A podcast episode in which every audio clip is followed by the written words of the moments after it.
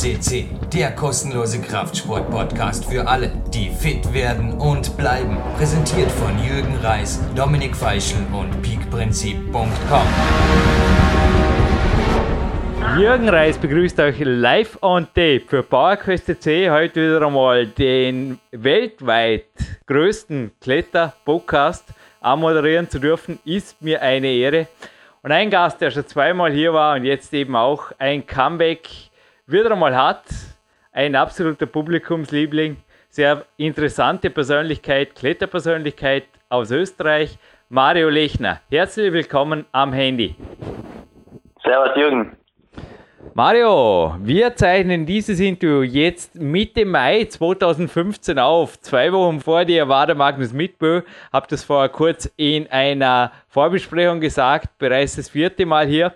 Und ja, für dich was denkst du, ist aus der Saison geworden? Beziehungsweise, ich beginne jetzt gerade mal mit der Frage. Der Magnus hat gemeint, hey, das ist eine interessante Frage. Also, ich habe Magnus zum Abschluss des Interviews gefragt, wie ist der Weltcup ausgegangen? Und jetzt darfst du deine Expectations abgeben. Was denkst du, wie schauen die Top 5 2015 aus? Boah, das ist wirklich, wie der Mangel schon gesagt hat, eine sehr interessante Frage. Das kann man natürlich im Vorhinein nicht sagen, weil sich immer sehr viel verändern wird. Oder er hat das auch bis jetzt immer sehr viel verändert. Es kommen neue Leute dazu, andere fallen weg. Nächstes Jahr ist zum Beispiel der Manu auch nicht mehr dabei, einer von den besten Franzosen. Und ja, es kommt immer darauf an, wer seine Hausaufgaben beim Training gemacht hat und wer nicht. Und es, äh, man wird wahrscheinlich äh, viele gleiche Gesichter wiederfinden, wie in Sean, ein Jakob, ein Tachi weiß nicht, ob der Sachi alle Weltcups mitmacht. Und ja, vielleicht sieht man mal ein, äh, ein paar neue Gesichter auf, die, auf dem äh, Stock halt, der besten drei. Wäre cool. Ah, ähnliche Antwort, die der Magnus auch gegeben hat. Es sind ein paar Faktoren X, wobei der Jakob Schubert, dein Teamkollege, Weltmeister, der auch kürzlich, also kürzlich, jetzt, wo wir das online stellen, ist ein gutes Jahr her, bei PowerQuest C ein Comeback gefeiert hat, eher schon eine fixe Nummer sein wird, oder? Für die Top 2, 3. Ja, also ich denke schon, wenn, wenn alles normal läuft, ist er sicher da ganz vorne dabei, ja. Wir sprechen natürlich vom Lead Weltcup. Jetzt war ganz interessant, also der Grund, wieso ich mich auch auf das Interview so gefreut habe, ist es richtig, wenn ich dich eher als Arbeiterathlet bezeichne, dem also nicht unbedingt alles zugeflogen ist, der einfach, du hast gesagt, der seine Hausaufgaben beim Training macht und auch in anderen Siegern oft hat er einfach die sieht, die die Hausaufgaben vielleicht noch besser gemacht haben. Können wir das so sagen?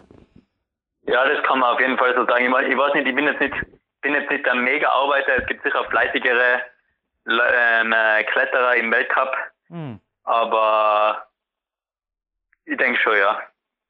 Ah, ich meine, du trainierst relativ viel. Also dein zweites Interview. Wir haben ja dort auch, wir sprechen jetzt natürlich über die aktuellen, weil das liegt ja auch schon jetzt, wo wir das aufzeichnen, zwei Jahre zurück, über zwei Jahre, über deine aktuellen Trainingsumfänge.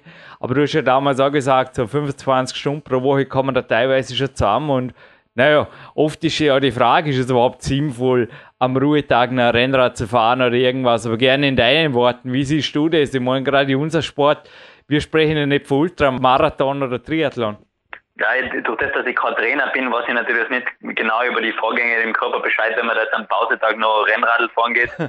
Aber ich, ich finde, es ist gerade als Kletterer sehr wichtig, dass man einen relativ an, äh, eine Spritzigkeit durch den Muskel behaltet und ja. deswegen ähm, ist ein bisschen äh, äh, so Ausdauer zum Grundlagen trainieren, dass man sich halt schneller regeneriert, ist sicher nicht schlecht, aber jetzt so ähm, extrem Rennradl fahren oder extreme Sprints oder äh, Sprints, ähm, extreme Langstrecken laufen ist vielleicht nicht gerade das Beste für einen spritzigen Kletterermuskel.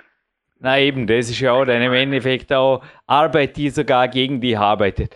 Ich habe übrigens Rennradl genau aus dem Grund vor ein paar Jahren verkauft. Bin allerdings ab und zu nach wie vor ganz gerne am Mountainbike und ab und zu ein bisschen beim Laufen nicht länger wie eine halbe Stunde eh, also im regenerativen Bereich oder das Conditioning auch Mountainbike mal einen Berg zu attackieren. Gibt es so Sachen bei dir oder bist du nach wie vor am Ruhetag eher jemand, der Winston Churchills No Sports Folge leistet? No Sports muss jetzt nicht unbedingt sein. Ich gehe gerne mal im, im Sommer, wenn es warm ist, Volleyball spielen oder, oder sonst schon mal mit dem Longboard eine Runde fahren, aber ich bin jetzt nicht der Typ, der was sich danach am Pausetag auch noch die Berge raufschmeißt. Oder halt nicht immer, sagen wir mal so, nicht regelmäßig. Hin und wieder gerne mal, aber nicht, nicht im Trainingsprogramm inbegriffen. Du hast auf deiner Facebook-Seite jetzt nach dem Sieg, gratuliere übrigens hinterher natürlich noch einmal in Dornbirn beim ersten Ö-Cup, dich bei den Leuten bedankt, die dich stark gemacht haben. Starten wir gerade mal mit dem, was wir bei den letzten beiden Interviews mit dir am Ende hatten. Wer war dafür verantwortlich und wie hat das ungefähr ausgeschaut?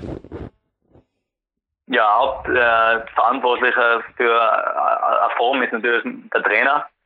Und wir haben ja dieses Jahr einen neuen Nationalteam-Coach, das ist der Martin Hammerer. Und ich denke, dass jetzt die Arbeit mit ihm super äh, klappt. Also es, es, es, die Trainingspläne äh, sind äh, super und wir waren jetzt auf Trainingslager in Spanien mit ihm das erste Mal. Mhm.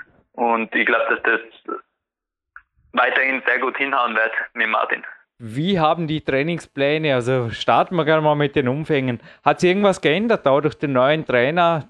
zum Vorjahr oder zu den Jahren davor, weil du bist ja wirklich PowerQuest C schon eigentlich lange treu. Wir hatten das erste Interview, es freut mich, dass wirklich Leute, wie auch der Sean McCall, der sich riesig gefreut hat, eigentlich nach zwei, drei Jahren wieder mal hier zu sprechen und ja, es war für mich natürlich auch eine riesengroße Ehre, aber auch bei dir ist es dasselbe. Also wir haben ja 2012 in deinem, ich sage einfach mal, nach wie vor dem Mega-Jahr im Weltcup miteinander telefoniert.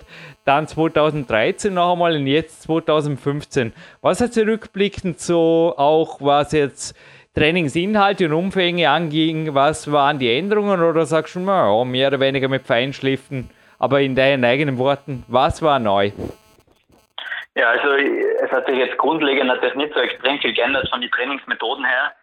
Äh, nur, dass man dieses Jahr das erste Mal, oder ich, äh, dieses Jahr das erste Mal, äh, äh, vor allem in der Aufbauphase, so Jänner bis März, so die, äh, die Ringe, die man von den Turnern auch kennt, mit eingebaut habe ins Training für, für eben die Kraft in der Schulter, im Bauch und die ganze Stabilisation im Oberkörper, was ich finde, sehr gut geklappt hat. Und das kann ich nur weiterempfehlen und ja, ich denke auch, dass sich äh, zu den letzten Jahren vor allem ein bisschen der Umfang, Umfang äh, erhöht hat. Also ich trainiere dieses Jahr sicher dieses Jahr bis jetzt sicher um einiges mehr trainiert als zum Beispiel letztes Jahr. Kann man das in Stunden ausdrücken oder? Nein, nicht unbedingt nur in Stunden, weil es geht ja, äh, äh, es kommt ja immer darauf an, wie man eine Pause gestaltet. Man kann ja Pausen aktiv gestalten oder Pause ein bisschen kürzer. Also man braucht nicht unbedingt immer viel länger fürs Training wenn man sich ein bisschen ranhaltet, äh, nur weil man mehr macht. Und äh, na, kann man nicht unbedingt in Stunden nicht ausdrücken. Ich schätze, die Stundenanzahl wird ungefähr gleich bleiben, aber man ist halt vielleicht äh, etwas konsequenter als wie in die vergangenen Jahre, wo es vielleicht noch nicht so geklappt hat, danach im Weltcup und wo man ja wieder hin will, wo man schon mal war, würde ich mal sagen. Also wir sprechen auch dieses Mal nicht über Details des Trainings, aber ich spekuliere jetzt auf mehr Intervalltraining oder mehr Doppelsettings oder sowas in die Richtung. Liege da ungefähr richtig. Weiter ins Detail gehen wir nicht. Ja, also bis jetzt haben wir ja sehr viel Kraft und äh, Aufbauphase gehabt, also Maximalkraft. Und da sind die Intervalle noch nicht so drinnen, die kommen erst jetzt. Äh, jetzt Richtung Weltcup, wenn wir Ausdauer trainieren anfangen. Aber ja, äh, ungefähr so liegt richtig, ja. Also jetzt danach, wenn zusammen äh, sehr viele Intervalle kommen und Doppellängen und ja, man genaueres kann ich wirklich nicht sagen, aber es ist schon ein bisschen mehr als letztes Jahr. Der Nationaltrainer, wissen wir, letztes Mal hat einfach Copyright und hat privat zu bleiben. Aber das ist wirklich ein Zufall. Ich habe mir um die Weihnachtszeit rum ein paar Banky-Rings gegönnt, also Christian Bank, der übrigens so eine super Boulderhalle in Ulm betreibt, wo ich vorletzte Woche war. Wirklich empfehlenswertes Einstein. Die Ringe, ich glaube, die haben wirklich, ja, die haben im Klettertraining absolut ihre Berechtigung. Und jetzt würde natürlich mich, beziehungsweise sicherlich auch die Zuhörer interessieren, was sind so deine Top 5 Übungen, wo du einfach sagst, wie du es vorher gesagt hast, die würde ich weiterempfehlen? Ja, da gibt es sehr viele Übungen. Also die Übung, die was ich sehr gut gefunden habe, vor allem weil ich relativ instabil in der Schulter bin, also im Vergleich zu meinem anderen Körper, Oberkörper habe ich da vielleicht eher am wenigsten Kraft. Und deswegen habe ich, äh, also wir haben das Butterfly genannt, ich weiß nicht, ob das dann wirklich international oder so bezeichnet wird, aber man liegt halt, äh, man ist halt gestreckt in Luft, die Füße legen auf so einen kleinen Dankel oder so, was man halt hat, schon einen Stuhl auf und dann äh, ähm, hat man die Hände vor sich gestreckt und probiert danach in, ins Kreuz runter zu gehen und danach wieder rauf. Mhm. Und das mit circa zehn Wiederholungen und ja, fünf Sätze. Also die Hände gehen links wie ein T, links und rechts vom Körper auseinander. Ja, genau. Und das kann man auch variieren mit vor, zurück und so weiter. Oder? Ja, genau. Und ein kleiner Einsteigertipp. habe ich sehr gut gefunden. Ein kleiner Einsteigertipp für alle, die sich rantasten wollen. Ich glaube, auf die Knie am Anfang reicht auch, gell? wenn man vielleicht nicht ja, so stabile. Schultern hat oder nicht so stark ist wie du. Ja, denke auf jeden Fall. Da muss man sehr vorsichtig sein. Ich glaube, die Verletzungsgefahr, vor allem bei Neulingen, ist äh, relativ hoch bei solchen Ringen. Ja, obwohl ich klopfe selber auf Holz. Also ich habe mit teilweise sogar schon mit dem Kreuzhang und so Zeug gespielt. Ich weiß nicht, Muscle Up selber, ich glaube, da hast du auch, da hast genetisch ein bisschen einen Vorteil. Da habe ich bei den Ellenbogen jetzt nicht so ein gutes Gefühl. Aber sonst habe ich eigentlich bei den Ringen, also Veto in dem Sinne, habe ich mir noch nie. Wie ging es dir? Nein, äh, es ist halt, man kann sich vielleicht das Brustbein einmal ein bisschen überreizen, wenn man, wenn man viel so Butterfly macht oder so Ringübungen, aber sonst, also richtig wehtan hat sich, hat sich der bei uns ein, im Team keiner, aber ich denke, wenn man da eben ein Anfänger ist mit solchen Ringe und vielleicht einmal übertreibt, dann kann da schon, kann man, kann schon sein, dass man sich vielleicht einmal ein Gelenk ein bisschen beleidigt. Man muss halt vorsichtig sein, wie mit allem. Ja, aber generell, du hast ja schwere Knieverletzungen, eine Ringbandruptur lange hinter dich gebracht. Ist irgendwas dazukommen oder ist Mario Lechner Gott sei Dank jetzt verletzungsfrei durch die Winter gekommen, die zwei, die wir nicht miteinander telefoniert haben? Na, aber schon immer, immer wieder hat man halt kleine Wehwehchen. Das mhm. kennt ja eh jeder, ja. der viel im Sport unterwegs ist, aber Gott sei Dank nichts Tragisches. Was machst du da im Physio oder wenn du jetzt nicht sicher bist, was könnte sein? Ja, da geht man dann natürlich zum Physio. Wir haben einen sehr netten ähm, neuen Team-Physiotherapeut, Markus Schauer. Mhm. Und da sind wir mit dem super aufgestellt und den, den kann ich jederzeit anrufen, wenn irgendetwas ist. Ja, ärztliche Abklärung, glaube ich, ist speziell in Innsbruck zum Beispiel Dr. Thomas Hochholzer in der absoluten Nähe, oder? Ja, genau. Wie schaut es sonst aus? Zum Beispiel mit der regenerativen Komponente, also Trainingsumfänge vor den Stunden her nicht geändert. Der Schlaf vor die Stunden her, da war letztes Mal recht wenig notwendig. Also ich, ah, war das halt herrlich. Mal ausschlafen und auch sonst eigentlich so neun, ab und zu sogar zehn Stunden Schlaf. Ich liebe es einfach, so fast schon liegen bleiben, bis es nicht mehr aushält im Bett. Wie ging es dir die letzten Winter? Ist da was dazugekommen oder jetzt auch sonst, wie, wie regenerierst du? Gibt es Powernaps untertags inzwischen? Ja, mittlerweile gibt es äh, hin und wieder mal zum Mittag einen Powernap, weil ähm, es hat sich sehr wohl was geändert. Ich bin jetzt seit neuestem wieder beim, äh, beim Bundesheer als Heeresleistungssportler angestellt. Und da muss ich natürlich schräger aufstehen, als ich es davor äh, so in meinem Körper drin gehabt hatte. Und das bin ich noch nicht so ganz gewohnt. Ähm, und da, da lege ich mich dann auch schon hin und wieder mal zum Mittag zwischen die zwei Trainings einmal so eine Stunde aufs Ohr. Weil im ersten Interview warst du ja auch beim Tivoli Morgentraining dabei, also im Endeffekt der Langschläfer warst du ja nicht wirklich, oder? Wenn ich jetzt zurückdenke an die vorigen Sendungen. Langschläfer war ich nie, aber so, so eine Stunde früher am Morgen macht dann auch schon was aus, wenn man es noch nicht gewohnt ist. Mhm.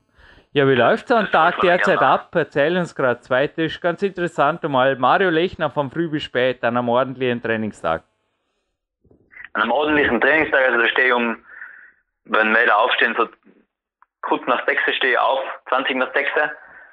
Dann äh, schaue ich, dass ich ein bisschen in die Gänge komme und mich anziehe und dann fahre ich zum Bundesheer. Da muss man, muss, müssen wir uns jeden Tag, also von Montag bis Freitag in der Früh melden. Und ja, der hackelt dann sozusagen unsere Namen ab und dann darf man unter Anführungszeichen arbeiten gehen. Also dann geht man halt trainieren. Dann geht die erste Trainingseinheit, die startet danach meistens so um kurz nach acht und geht bis normalerweise bis elf, halb zwölf. Danach ist Mittagspause, also gehe geh, geh ich heim, was essen, lege mich vielleicht einmal schnell aufs Ohr und rasch noch kurz und danach geht es meistens um drei, geht die nächste Trainingseinheit los bis er sechste, halbe sieben und dann ist er mal fertig für den Tag. Ein grober Überblick über beide Trainingseinheiten, wenn du erlaubst. Ja, meistens kommt im, im Frühtraining, ähm, da ist noch nicht, das ist eher so ein, wie sagt man, vielleicht eine halbe Einheit zu dem, was man Nachmittag tut, nicht immer natürlich, aber Da, da wird eher so ähm, Kraftübungen gemacht, vielleicht äh, Max Bouldern einmal, jetzt seit neuestem ein bisschen äh, Routenklettern, aber eher im oberen Limitbereich, also Projekte, Max Maximalprojekte oder eben Kraftübungen und am Nachmittag kommt danach eher ähm, jetzt danach die Ausdauer dazu, Intervalle und Grundlagenausdauer. Mario, wenn du erlaubst, also über die Gewichtsfrage werden wir uns heute nicht grob auslassen. Ich glaube, der ist in einem anderen Podcast auch schon ordentlich behandelt worden. Und das Einzige, was mir aufgefallen ist, wenn du jetzt sagst Krafttraining und Ringe, dein Trizeps ist mir irgendwie ein bisschen ins Auge gestochen in Dormen, letztens in der ISO. Also ich habe schon das Gefühl gehabt, du bist muskulöser worden, aber irgendwie ich glaube, es ist geblieben, oder? Bei den, also du bist einfach ein sehr athletischer Kletterer. 1,73, 62 bis 64 Kilo war da beim letzten Interview. Können wir das auch so abhaken wie vorher in der Kaserne? Ja, also ich, ich wiege heuer sicher um einen Deuten mehr als wie letztes Jahr. Echt? Weil ich eben durch das, durch das, äh, durch das Krafttraining eben ein bisschen zugenommen habe. An schaust mega, du schaust mega austrainiert aus. Also von dem her kann ich wirklich aus jetziger Perspektive sagen, hast du die Saison, das, das hätte ich nicht gedacht. Hast du wirklich, äh, ja, also in deinen eigenen Worten oder Zahlen, was sind die Fakten derzeit? Ja, ich schätze, also ich schätze, ich habe eineinhalb Kilo, so ich wäre so 64, also 64,5 habe ich zurzeit. Mhm. Und das sind eineinhalb Kilo oder so mehr als letztes Jahr. Ich meine, das ist jetzt nicht die Welt, aber man, durch das äh, erhöhte oder das, das äh, erhöhte Krafttraining im äh, Frühjahr und im, äh, im späten Winter hat das, das denke ich eben ein bisschen nach oben verschoben. Aber das ist ja, das, das äh, geht danach ganz automatisch im, äh, im extensiven Ausdauertraining wieder nach unten. Also das ist also nichts, mit dem ich ein Problem hätte. Ja, was mich ein bisschen wundert, ist, Boulder-Wettkämpfe, Boulder-Weltcups reizen die nicht wirklich? Nein, es hat mich früher eigentlich sehr gereizt, weil mir eben das Athletische sehr Spaß macht am Bouldern, aber ja, in, der, den Reiz hat in den letzten Jahren irgendwie bei mir ein bisschen verloren. Ich, war, ich, ich mag jetzt da nicht so direkt Gründe nennen, aber ja, vielleicht in Zukunft einmal wieder, aber ich muss ganz ehrlich sagen, zurzeit interessiert es mich nicht wirklich, da mitzumachen. Ich darf jetzt einfach mal frech raten, wir brauchen jetzt keine Namen nennen, aber es gibt in der Boulder-Szene einfach Leute auch, die ziemlich was zu sagen haben bei den Wettkämpfen und die einfach gerne ein bisschen Spaß machen, auch fürs Publikum und so weiter. Wir hatten jetzt in Dormen ja auch, ich glaube, das nennt sich Fun Starts. Wir hatten ein paar so Fun Starts in unseren Leadrouten. Und ehrlich gesagt, beim Finale, ich weiß nicht, bei dir, denk mal, mit deiner Power hast du einfach dort die Schultern gezuckt bei den zwei Untergriffen. Mir persönlich ist schon ein bisschen, wo ich keinen Trick gesehen habe, ja, ein bisschen heiß geworden und ich war dem froh, dass ich raufgekommen bin. Bei den Boulder-Wettkämpfen ist das natürlich noch alles viel extremer und was wir beide gemeinsam haben, sind sehr empfindliche und bereits, also bei mir bereits operierte, einfach empfindliche Knie. Könnte es ein Grund sein? Wie lustig findest du Fun-Starts in Leadbewerben und wie sehr ja, könnte es ein Grund sein, dass der Boulder-Weltcup für dich bin da ungefähr am richtigen Weg?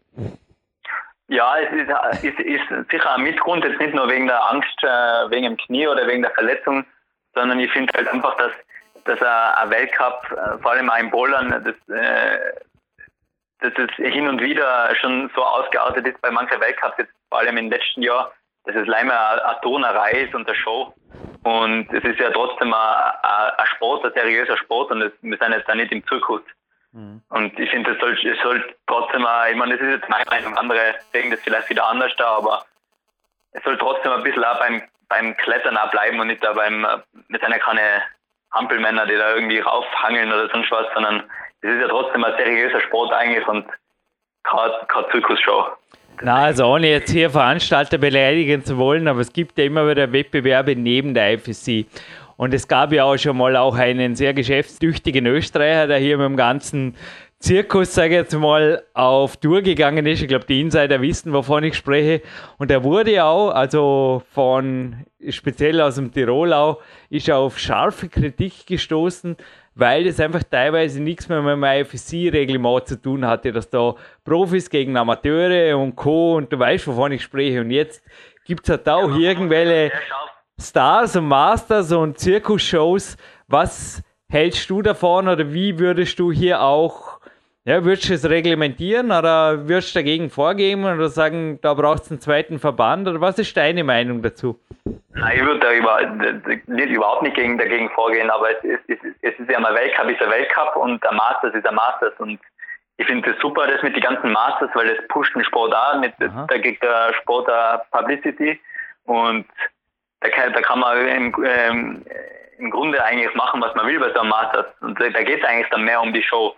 Und aber ich finde, dass beim, bei vor allem beim Kletterweltcup ist es, ist es cool, wenn, wenn äh, ein paar Sprünge und so und, und ein paar athletische Sachen oder Elemente einbaut werden in einen, in einen Kletterweltcup. Aber ich finde, man sollte es vielleicht nicht übertreiben und, und, und halt nicht das ganze Jahr durchgehend so Art, sag mal, fast schon Themenbereich nur athletische Sachen oder so einbauen. Und ist, ich, ich weiß auch nicht, so ist halt mein Geschmack. Und, äh, und bei einem, äh, bei einem Masters finde ich sehr wohl, dass man sowas machen kann. Und das finde ich ja gut und recht. Und das ist eben, das macht eben einen Reiz da von Tom Masters aus, dass da eben, dass da vielleicht einmal äh, die sogenannten Kletterstars hinter ihre, äh, über ihre Grenzen drüber gelockt werden und vielleicht einmal Sachen machen, die man nicht jeden Tag von ihnen sieht oder so. Ein sehr, sehr jugendlicher Lukas Köb war übrigens auch schon hier einmal bei PowerQuest CC. Und es war ein ganz interessantes Gespräch, oder? Ich der hat einfach immer wieder super Ideen. In der Isolation vor dem Finale war ein bisschen Zeit und kannst du dich erinnern, also das mit der Seebühne. Also die Bregenzer Festspiele haben ja jährlich eine Bühne wie ich das meinem Vater erzählt hat, hat er gemeint, ja, das hätte dieses Jahr gar gut gepasst, weil da ist anscheinend so Oper oder Operette, ich kenne mich da nicht wirklich aus, bin da nicht up to date, mit der China-Mauer und dass man dort eine Kletterwand anbringt und ein Masters macht, das wäre natürlich wirklich, es wäre ein mega Spektakel, wie gesagt, der Lukas war da irgendwie gleich Feuer und Flamme, also wenn da mal was sich ergeben würde in die Richtung, wärst du auf jeden Fall auch jemand, der Feuer und Flamme wäre und eventuell auch mitklettern würde. Ja, auf jeden Fall. Bei solchen, bei solchen so, sozusagen Fun-Events bin ich natürlich immer gern, gern dabei. Weil da steht danach dass da ein bisschen der Spaß am Vordergrund oder halt der, der, und die Show und das, das macht danach, da, da, da denke ich, dass ein sehr viele Kletterer motiviert auf sowas. Ich meine, ich hoffe ja, dass inzwischen einige Best Results dazugekommen sind. Aber ich habe gestern natürlich noch auf der IFSC deinen Namen aufgesucht und das Stockerl-Plätzchen, also der Podestplatz, der war ja zuletzt 2012 bei den Herren in Arco fällig. Was hast du denn da gemacht? Speed Event heißt es da. Ja, das ist ein Duell. Äh, das, ähm, das ist beim Rockmaster. Ja, ja. Und da klettern, klettert man, ich weiß nicht, was das ist, so eine Team C-Route ja. gegeneinander auf Zeit. Ja, sich auch. Jetzt viele werden sagen, ja, oh, hoher Show-Charakter. Also, aber das hat auch Spaß gemacht. Und ich denke, das Podestplätzchen hat dir auch ganz gut gefallen dort, oder? Ja, ich meine, das ist jetzt nicht, äh, nicht äh, etwas, wo man jetzt sein Selbstvertrauen darauf aufbaut, weil es einfach nichts zu tun hat mit einem normalen Weltcup, okay. so Duell. Aber es macht, es macht auf jeden Fall Spaß, ja. Ich meine, es ist jetzt nicht äh, vielleicht der Modus, den man jetzt bei jedem Master sehen will, so Speed äh, mit Schwierigkeitsklettern verbunden, aber es, ist sicher, es macht sicher Spaß, immer wieder mal da mitzumachen, ja. Mhm. Aber es ist nicht zu ernst zu nehmen, würde ich mal sagen. Also ein echter Lead-Rockmaster-Titel wäre aber für dich ähnlich wie ein Weltcup. Ja, das auf jeden Fall, ja. Ja, ich glaube auch, das können wir so stehen lassen. Es gibt ja wohl Masters außerhalb vom Weltcup, wo man also absolut sagen kann, das ist im Weltcup gleichzustellen, oder? Ja, früher war der, der, Rockmaster praktisch ein WM-Titel fast schon noch, noch übergeordnet. Also finanziell auf jeden Fall attraktiver. Ja, finanziell äh, mittlerweile auch nicht mehr so, aber ja, auch attraktiv, aber es war halt auch von der, der, der Titel Rockmaster war früher in der Kletterszene fast so wie die olympische Goldmedaille im Skifahren. Ja. Na, na, also jetzt vielleicht nicht mehr, aber hört euch gerne den Podcast mit Stefan Glowacz an. Es gab da schon auch monetäre Gründe, dass er sich teilweise sehr lange dafür vorbereitet hat. Wie schaut es bei dir aus mit monetären Gründen, das Klettern zu betreiben? Wie attraktiv ist die Geschichte? Also derzeit als Heeressoldat bist ja aufs Preisgeld nicht wirklich angewiesen, aber wie siehst du die finanzielle Zukunft als Kletterprofi? Du bist ja nicht einmal Mitte 20, von dem her auch ja, bist nach wie vor zu Hause untergebracht oder wie schaut es aus? Ja, ich bin, ich bin zu Hause, ich habe die Wohnung praktisch allein eigentlich und bin ja sehr oft bei meiner Freundin in Innsbruck. Und ja, ich meine, ich finde, wie ich schon damals im Interview gesagt habe, als Kletterer wird man nicht reich werden. Aber wenn man es richtig macht und wenn man es richtig anstellt, kann man sicher oder können sicher einige Leute sehr gut überleben und jetzt eben als Heeressportler ist die Unterstützung vom Bundesheer, das ist natürlich super. Da braucht man sich danach einmal zeitlang keine Sorgen machen, aber es ist natürlich immer wieder auf und ab mit den Sponsoren. Manche Jahre lebt man gut, manche Jahre muss man sich halt ein bisschen zusammenreißen mit den Ausgaben, aber man ist immer noch gut über die Runden gekommen, es hat immer noch gut passt. So wirst du 100 Jahre alt, heißt übrigens ein Bericht nicht aus einem Klettermagazin, sondern aus der Men's Fitness, die gestern reinkam. Und ja, da ist an Stelle 3, Mario, such dir eine fitte Partnerin. Und ich glaube, die hast du gefunden. Also derzeit, jetzt, wo wir das aufzeichnen, ich hoffe, ich klopfe auf Holz. Es ist im Herbst immer noch so. Deine Freundin ist ja auch jemand, der ja, im Klettern ein, zwei, drei sehr gute Platzierungen schon hinter sich hat. Und hoffentlich ja. vor sich. Ja, ja, vor sich hat sie sicher auch noch, aber ja, bin ich froh, dass ich, dass ich so eine an meiner Seite habe, ja. die, mit, äh, die mit mir einmal trainieren geht und ja. Kann man, glaube ich, empfehlen, oder? Wenn eine Freundin dann. Ja, kann, man, kann man empfehlen, ja. Eventuell aus demselben, ja, so kann man vorstellen, da verbringt sie, trainiert sie ja miteinander, verbringt sie viel Zeit miteinander, oder? Ja, wir trainieren auch hin und wieder miteinander und ja, es ist, es ist natürlich auch oft einmal nicht leicht, weil man sich um äh, eben äh, relativ, also sehr oft sieht, eigentlich jeden Tag, den ganzen Tag fast. Und hin und wieder geht man sich da mal ein bisschen auf die Nerven, aber gehört auch dazu. Ja, ich glaube, auch sonst machst du einiges richtig, um 100 Jahre alt zu werden. Aber die Frage führt jetzt gleich zu deiner Langfrist-Zukunft. Ja, du bewegst dich jeden Tag, du denkst positiv, denk jetzt mal. Also, das kann jetzt auch so wie die kein absolut abhängen. Familienstress du auch keinen, oder? Na. Soll schon auch keinen haben. Ein Tipp, der auch nicht wirklich was mit der Freundin zu tun hat, sondern mit dem aktuellen Klettermagazin. Vielleicht hast du gesehen, der Fred Forever hat mit bald 45 einen seiner schwersten Boulder gemacht. Und wo siehst du die Langfrist-Zukunft? Also will schon Methusalem im Weltcup werden oder auch sagen Mario Forever oder wie schaut es aus? Also zumindest 100, 130 werden? Ähm, Im Alter, da mache ich mir noch keine Gedanken. Und ich werde mit Sicherheit kein Methusalem in Kletterweltcup werden. Äh, ich, was ich mit ziemlicher Sicherheit sagen kann, dass wenn ich mir nicht, dass ich, äh, wenn ich mich nicht jetzt grob verletze, dass ich mein ganzes Leben lang, solange es mir irgendwie möglich ist, am, am Klettern wäre, ob es jetzt in der Fels, äh, Fels ist oder sonst wo, ist mir eigentlich wurscht.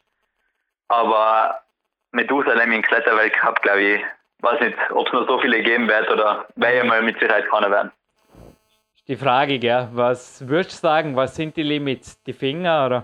Nein, es ist nicht nur, also ich weiß nicht, ob es einfach ähm, vom Körperlichen ist, sondern ja natürlich hat es mit dem Körperlichen auch zu tun, aber es wird einfach auch die Grenze vom Kletteralter wird im Weltcup immer weiter nach unten gehen, auch wegen die, äh, die, die athletischeren Routen und die man muss sagen, also das beste Alter ist nicht mehr so wie früher, so mit Mitte 20 oder so im Klettern. Also die besten Kletterer sind schon fast schon um 20, ein bisschen drunter. Also seid einfach immer jünger, fast so wie im, im äh, Eiskunstlaufen und im, in der Leichtathletik, dass man einfach ja, mit, mit einem gewissen Alter einfach nicht mehr die Dynamik und die, äh, die körperliche Kraft aufweisen kann, wie immer so ein junger Hupfer. Ich weiß nicht einmal, ich bin jetzt 39, wo das Interview äh, online geht, Mario. Und ich kann an sich nur sagen, ich war noch nie viel stärker, ich war noch nie viel spritzig, aber es gibt ein Lied aus den 1980ern und da heißt es irgendwie Every Generation blames the one before.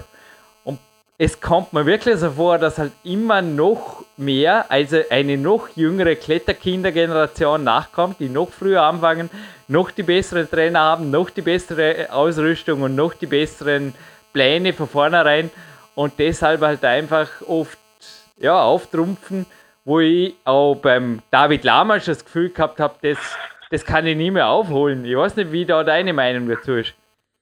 Ja, genau so ist es, aber es, genau in die Richtung kann es ja nur gehen beim Klettern, vor allem beim äh, Sportklettern. Sportklettern ist nur so ein junger, oder Wettkampfklettern ist nur so ein junger Sport und ähm, mir, mir eigentlich, oder die in unserer Generation jetzt die Älteren sind, die stecken, die haben eigentlich damals noch angefangen, wo eigentlich, wo das eigentlich alles erst sich selber aufgebaut hat oder aufgebaut worden ist. Und es ist klar, dass da noch nicht äh, vom Training her oder von, äh, von Material oder was weiß ich was alles da hat, einfach ist ja klar, dass da noch nicht die besten ähm, Sachen oder falls jetzt das richtige Wort dafür nicht ein, ähm, Umstände gegeben hat vielleicht. Und äh, das ist ja ganz logisch, dass sich das in den nächsten 10, 20 Jahren noch äh, das Level und das und die Masse an Spitzenkletterern um äh, vermehr, vermehrfachen wird. Es ist jetzt eh das Wochenende, wo wir das aufzeigen, gerade ein Jugend-Europa-Cup in Dormen. Ich auch hinterher natürlich in die Halle rüber.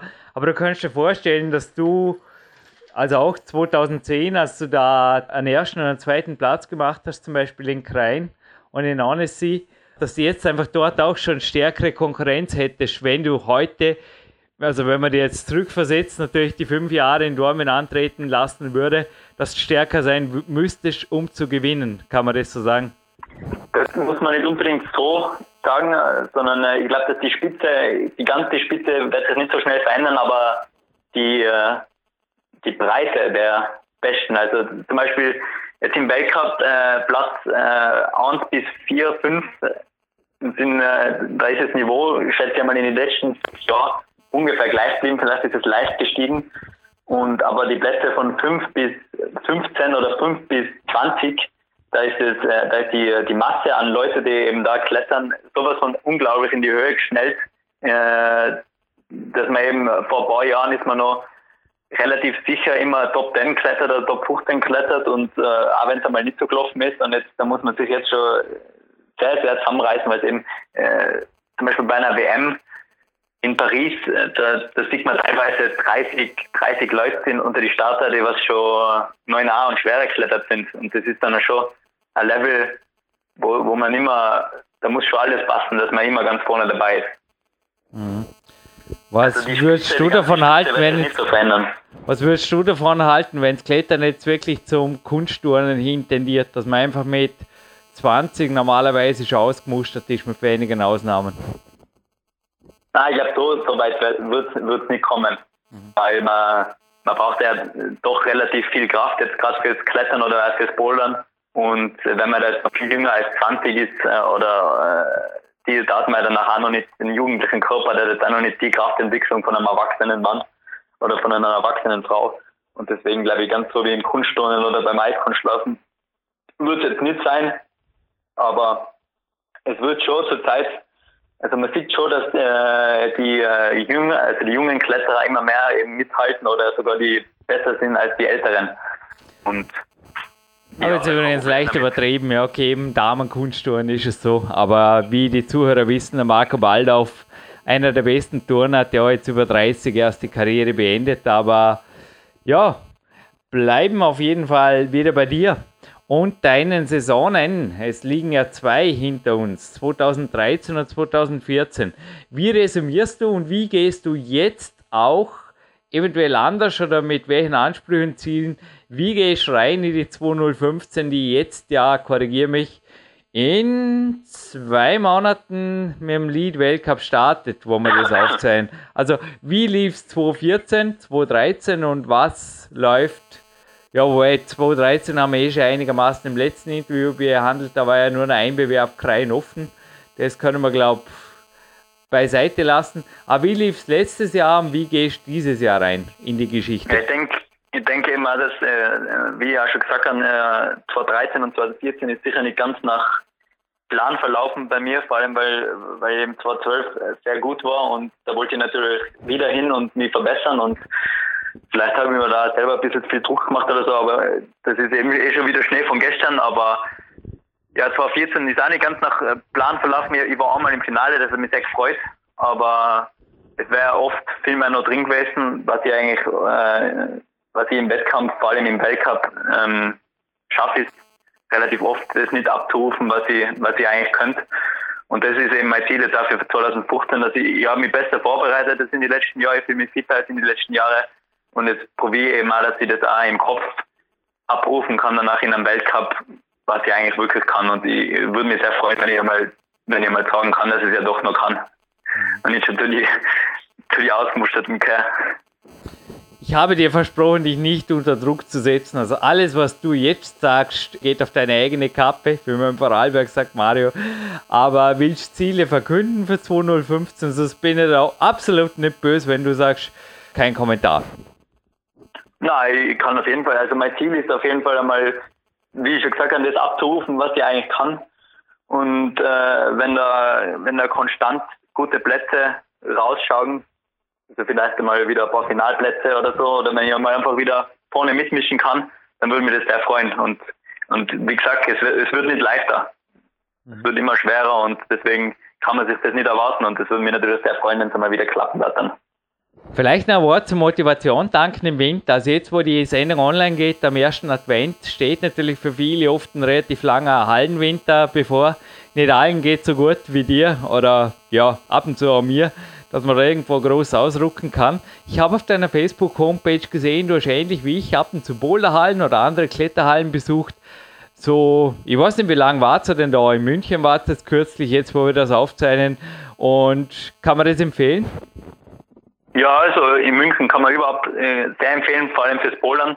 Es gibt drei super Hallen, also eine davon ist eher für Anfänger, da war ich noch nicht. Nein, ich meine jetzt generell, Aber wegfahren fürs Hallenklettern klingt ja für viele auch abstrakt. Ihr habt es im Nein, Winter gemacht.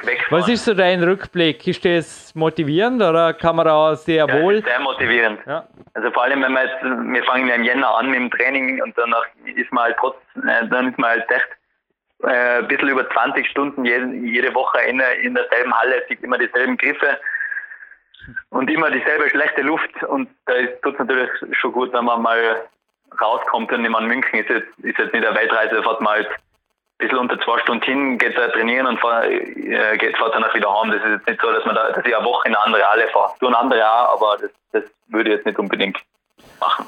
Ich liebe es im Moment. Alle, spätestens alle zwei Wochen packt es mir, nur ich mal ein, zwei Tage weg, egal ob nach Österreich oder irgendwo in Deutschland umherum.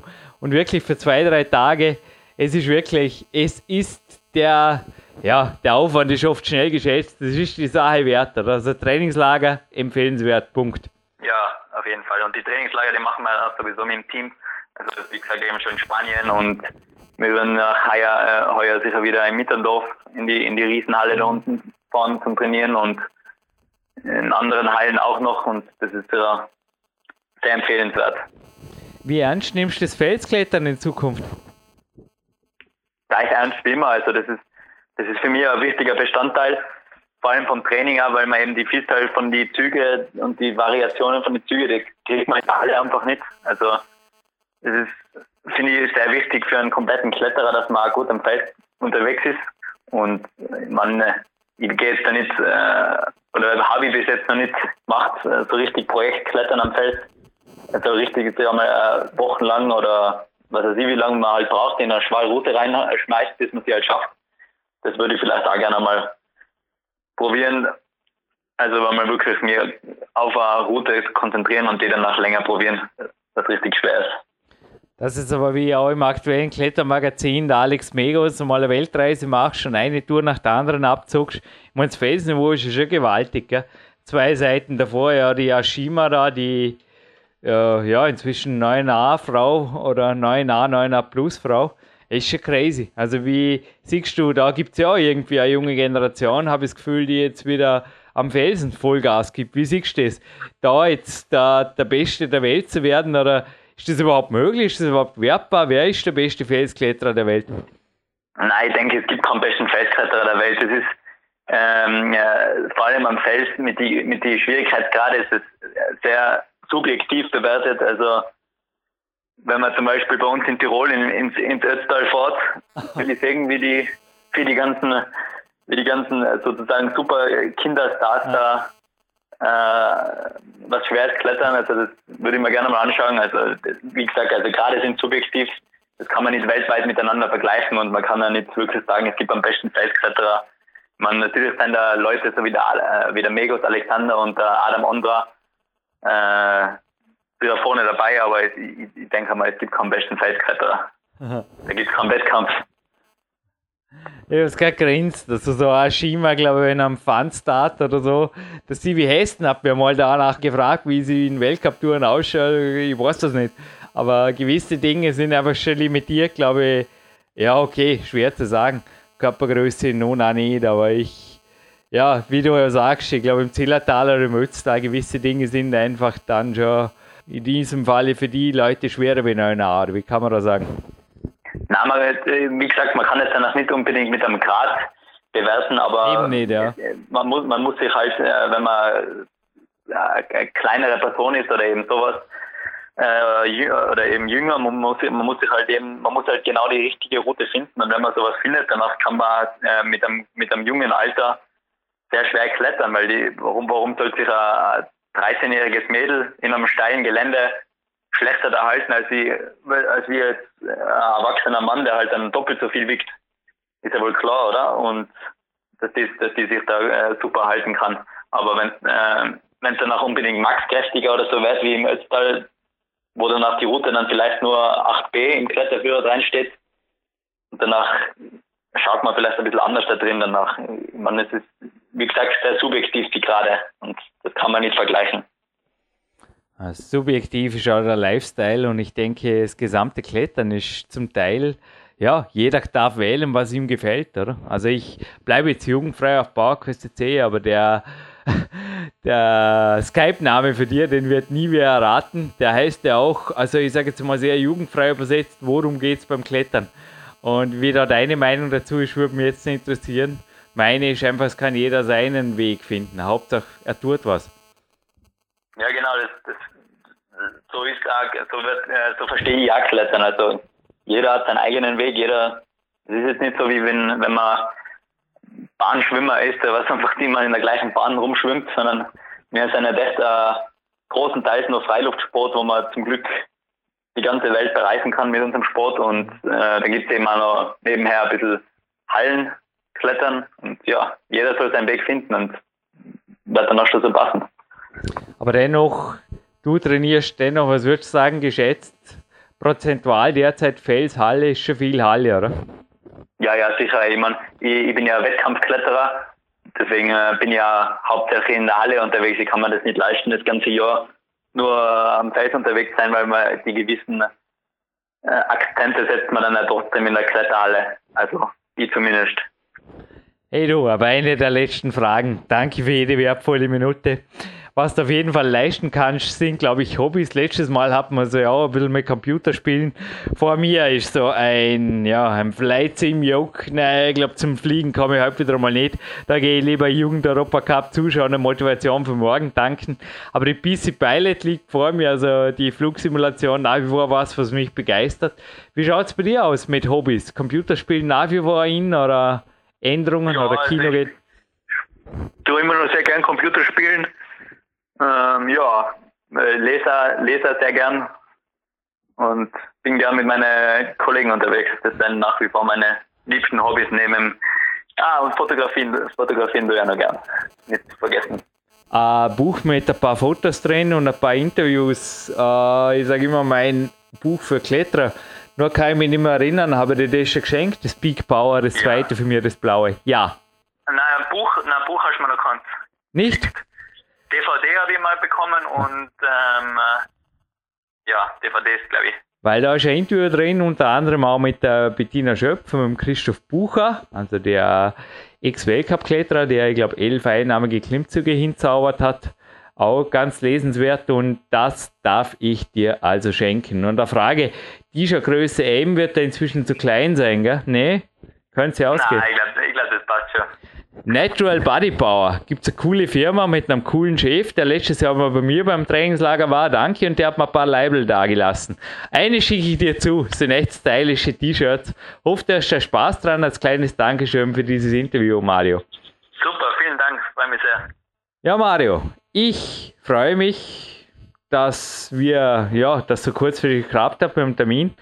Und wenn du erlaubst, ich mache ein ganz kurzes Gewinnspiel und zwar eine Adventure Wonderland. Ich glaube, das bringt aus Klettern auf den Punkt ein bisschen. Eine Adventure Wonderland CD, die erste CD vom Profi-Musiker Marc Brutze. Die darf ich verlosen. Und die Gewinnfrage ist ganz kurz und knackig, damit wir die Sendezeit nicht überziehen. Wie war die Gewinnfrage beim letzten Podcast? Also wie war die Gewinnfrage im letzten Interview also nicht im ersten, das war die 407, sondern die 467, die ich Mario gestellt habe. Also ihr braucht nicht die Antwort wissen, einfach nur die Frage, die ich ihm gestellt habe. Ja, denke, eine faire Frage für alle Mario Lechner-Fans und ich drück die Daumen. Der Erste oder die Erste, die es über das Kontaktformular oder der es über das Kontaktformular postet, ist der oder die Gewinnerin. Und dich erreicht man auch über Facebook und natürlich, hey, die letzten Worte, es vergiss. Wo erreicht man die? Wem gehört das Danke? Wer sind deine Sponsoren aktuell und wo auch können sich neue Sponsoren bei dir melden? Ja, erreichen das man mir über meine Facebook-Page. Ganz normal meinen Namen eingeben und äh, die Dankbarkeit gehört, so wie immer, meiner Familie, meiner Freundin, meinen Trainer, im ganzen, äh, im ganzen äh, Team vom österreichischen Wettkletterverband und meine Sponsoren neben dem Bundesheer, Seefeld, 510 und Chilas. Mario, danke, obwohl wir jetzt fünf Minuten überzogen haben, fast für jede Minute. Und ich, ja, hast du heute Ruhetag? Na, heute geht's noch, geht's noch in die Halle. Dann wünsche jetzt einen guten Power-Nap und ein, ein gutes Training. Noch. Danke. Super, danke.